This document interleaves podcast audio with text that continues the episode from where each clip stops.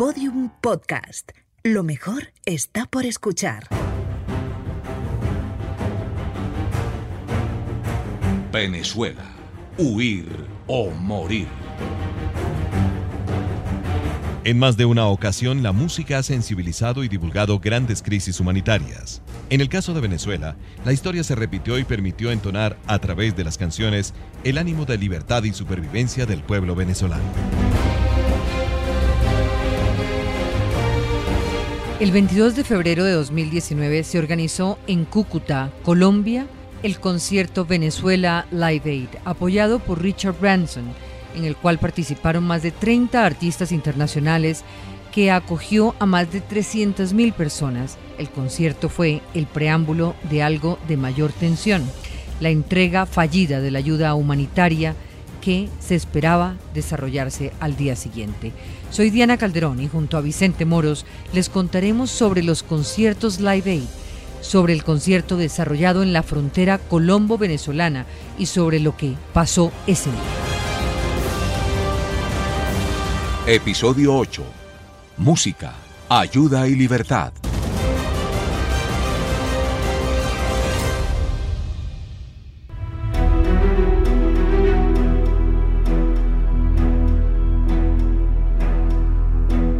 Bangladesh, 1971.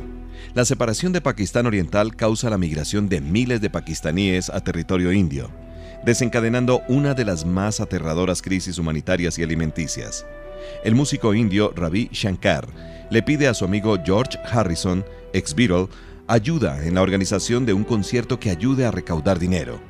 El 1 de agosto de 1971, 40.000 personas asistieron al Madison Square Garden, donde presenciaron el primer concierto benéfico que contó con figuras como Bob Dylan, Eric Clapton o Ringo Starr.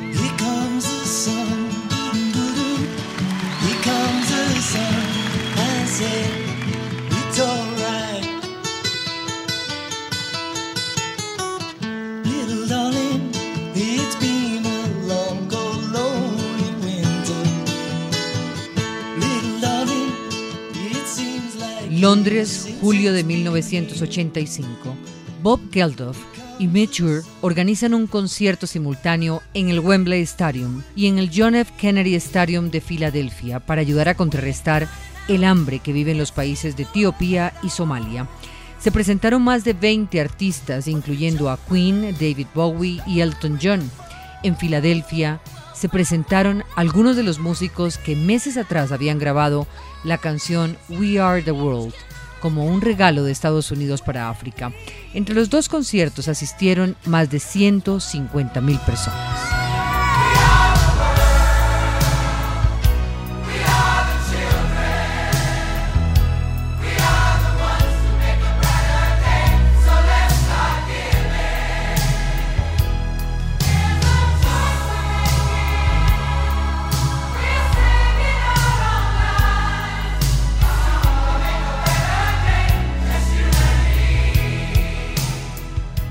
Londres, julio de 2005.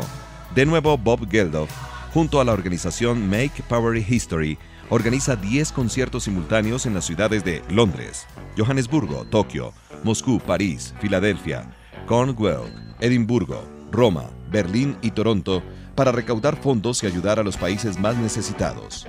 Lo llaman Live Aid la agrupación Pink Floyd, luego de estar más de 20 años separados, decide reunirse por primera y única vez para poder llevar el mensaje al mundo de la pobreza.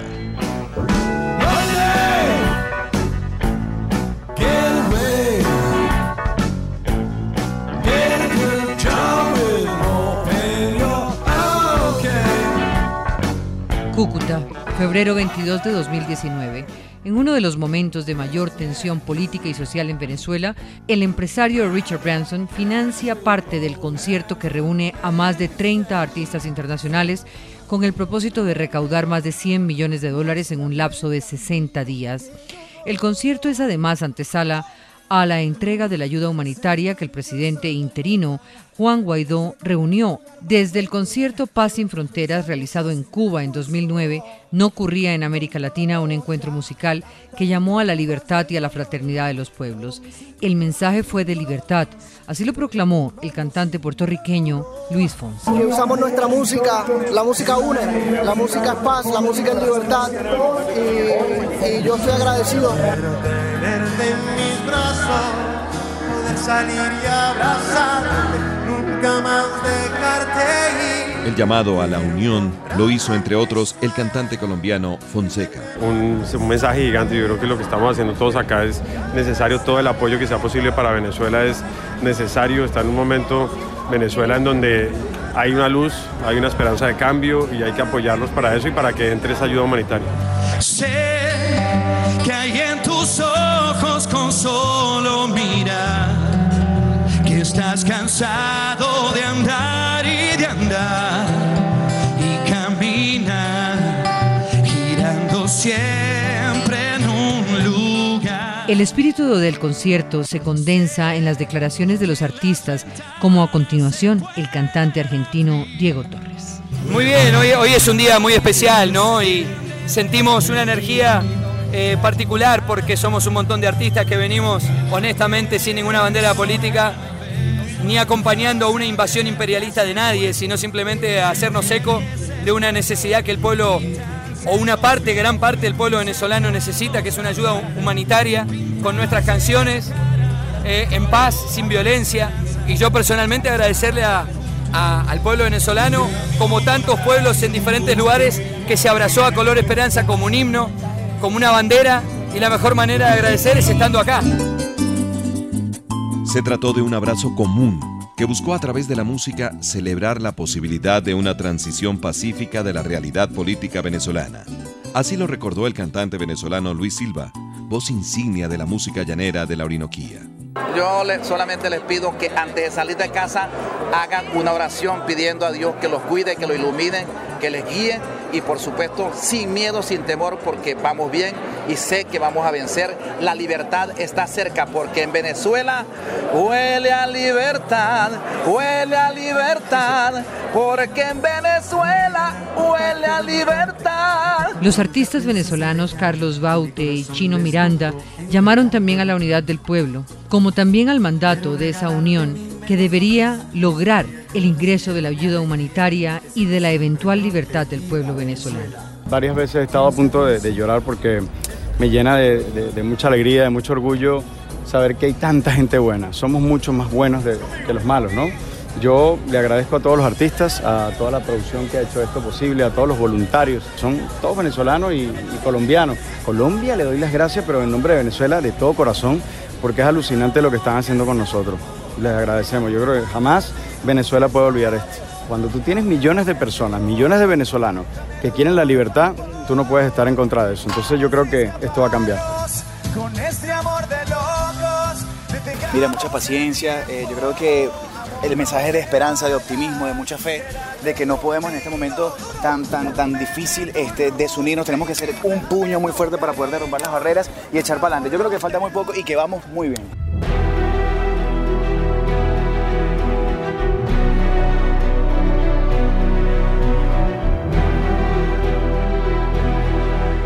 Concierto fue tan bien que Richard Branson canceló un viaje que tenía programado para asistir al lanzamiento de uno de sus cohetes espaciales, a través del cual se graduaban tres pilotos como astronautas. El final estuvo a cargo de Fonseca, quien cantó junto a Branson Imagine de John Lennon.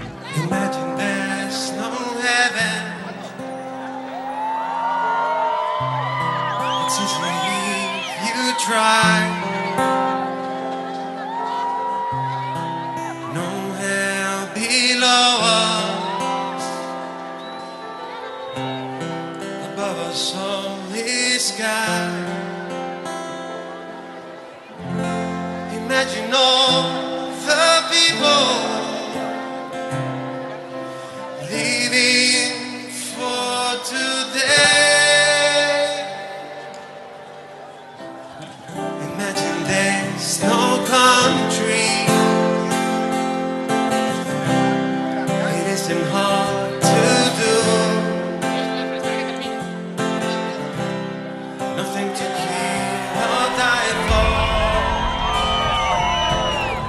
Pero al día siguiente todo cambió. La realidad política se impuso sobre la ilusión y la música.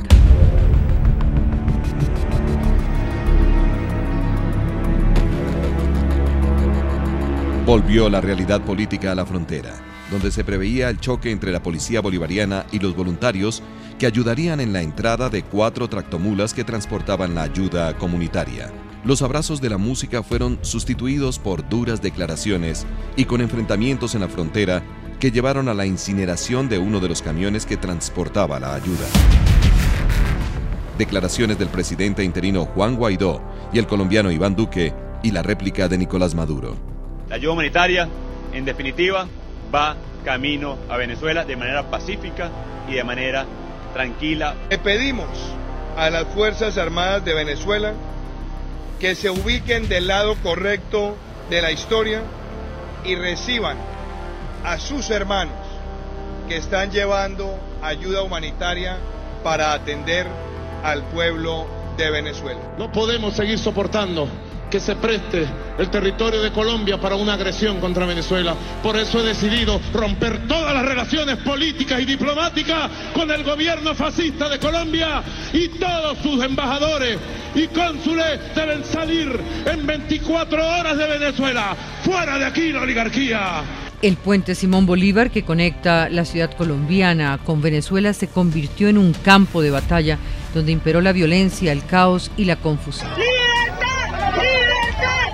Orden es masacrar al pueblo. Sacaron los colectivos y sacaron los presos de la calle para darle pago al pueblo. Perdigones y bombas lacrimógenas. En cualquier momento, en cualquier momento lanzan balas, en cualquier momento van a lanzar balas. Compañero, aquí hay que denunciar. Aquí lo que están tirando no son gomitas, están tirando son perdigones metálicos. Eso es lo que están tirando. Y ya van muchachos heridos, van varios heridos allá. Hemos suturado no sé a cuántas personas.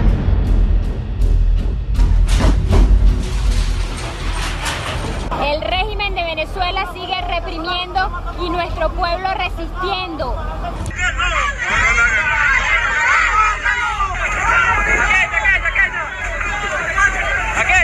No, no tengo palabras para describir realmente lo que está pasando. Que nosotros sabíamos quién es Maduro y el, todo su combo.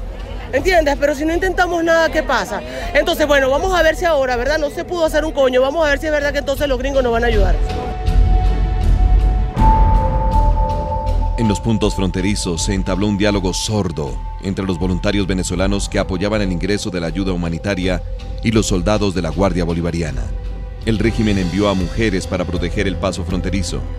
El pueblo suplicaba sin interrupción por el paso de la caravana.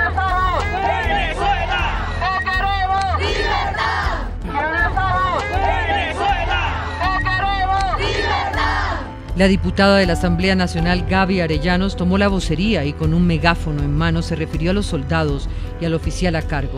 A pesar de las duras realidades que describe y de la manera como se refiere al cuerpo armado, ni siquiera así consiguieron la apertura de la frontera. Las sentidas palabras contrastan con la férrea determinación de no permitir el ingreso de esa ayuda humanitaria. necesitan. Pasan hambre los. A ustedes no les alcanza el seguro para sus hijos.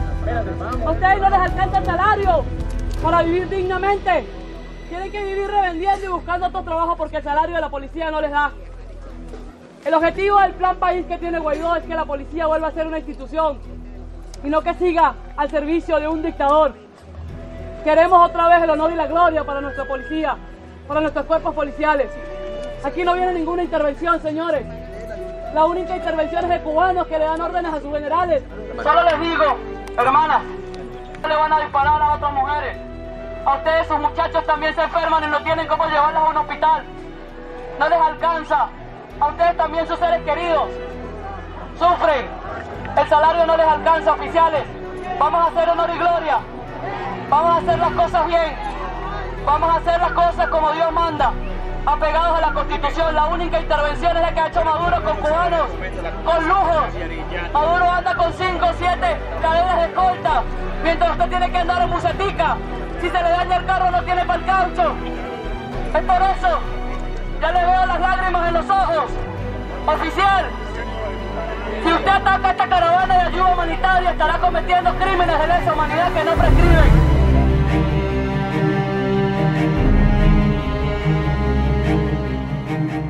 La calma se vio interrumpida por la llegada de los colectivos chavistas.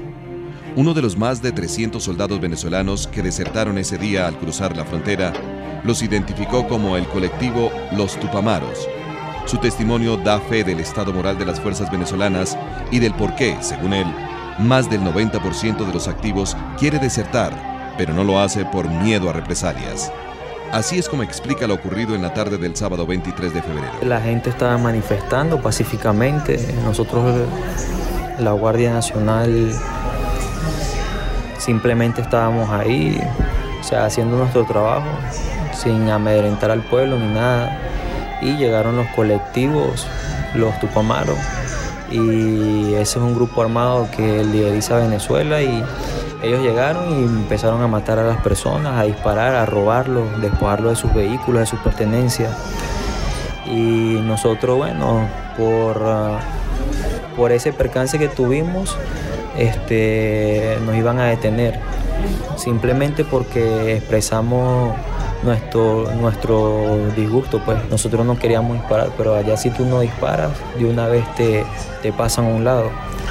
Y pues simplemente por eso y por decir que, que cómo ellos van a hacer, van a cometer esos actos vandálicos frente a nosotros y nosotros sin poder hacer nada, nos dijeron que nos iban a poner presos, nos iban a, a meter presos por eso. Cuando le preguntan por qué no detienen a esos colectivos por ser civiles con armas, la respuesta de otro soldado da fe del apoyo de los colectivos y su importancia en el régimen de Maduro. De poderlos atacar, pues nos gustaría. Nos gustaría desarmar ese, desarmar ese, ese grupo de, de colectivos, de, de personas armadas que, que son los que mueven todas las mafias en Venezuela, nos gustaría mucho, pero no podemos, no podemos porque eso es una mafia que, que viene directamente con el alto mando. Con ellos no, porque supuestamente son los que nos ayudan, supuestamente, y siempre son los que ocasionan el caos.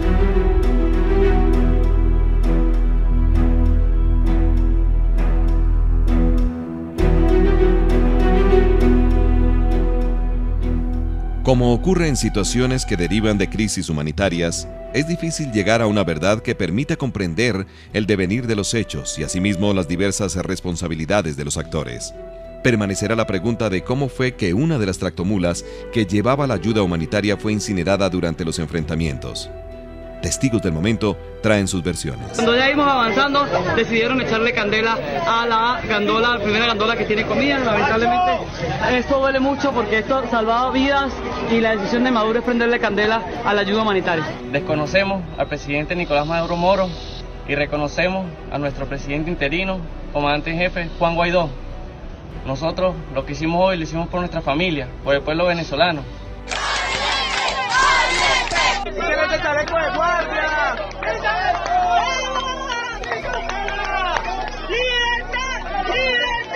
La orden es masacrar al pueblo, sacar a los colectivos y sacar a los presos a la calle para darle pago al pueblo.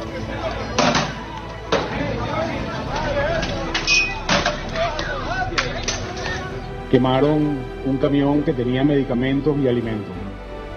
Esos alimentos que estaban allí eran para atender a niños que tienen desnutrición severa y moderada y que probablemente a partir de mañana iban a empezar a recibir estos suplementos alimenticios y que su pro- probabilidad de muerte, si nosotros no los atendíamos, estaba en cifras que a nosotros mismos nos alarmarían en las próximas semanas o días. A pesar de las luchas, de la insistencia y de la esperanza del pueblo venezolano, la ayuda humanitaria no consiguió entrar. Los cantos del primer día fueron reemplazados por perdigones, gases lacrimógenos, suturas, represión y brutalidad. Nos queda para el recuerdo el espíritu de fraternidad que intentó reinar hasta que los violentos irrumpieron. Nos despedimos con uno de esos pocos diálogos que se pueden realizar entre oficiales de la Fuerza Bolivariana y manifestantes venezolanos que culminó en un conjunto canto del himno nacional. Por un instante reinó a través de la música la unión que necesita el pueblo venezolano, canto que sin embargo no consiguió romper las fronteras del régimen de Maduro. Entonces, este, no se me pongan agresivos porque yo no tengo ninguna intención de agresividad con ustedes. pueden ver lo que tenemos es pura femenina. ¿verdad? Entonces, por favor, Oficial, ¿van a permitir el ingreso de la ayuda humanitaria no te puedo dar ningún tipo de declaración. ¿Qué le dicen sus autoridades? lo que te hablé contigo. ¿ok? Yo espero. Tranquilo que el tiempo es lo que tenemos. ¿Sabes el tiempo es lo que tenemos? Así que usted tome el tiempo, que sabemos cuál es el sentimiento de la Policía Nacional Bolivariana. Pónganse del lado correcto de la historia. Aquí no hay extranjeros, aquí hay, aquí hay venezolanos igual que ustedes. Por eso los invito a que sonemos las, las, notas de nuestro himno nacional.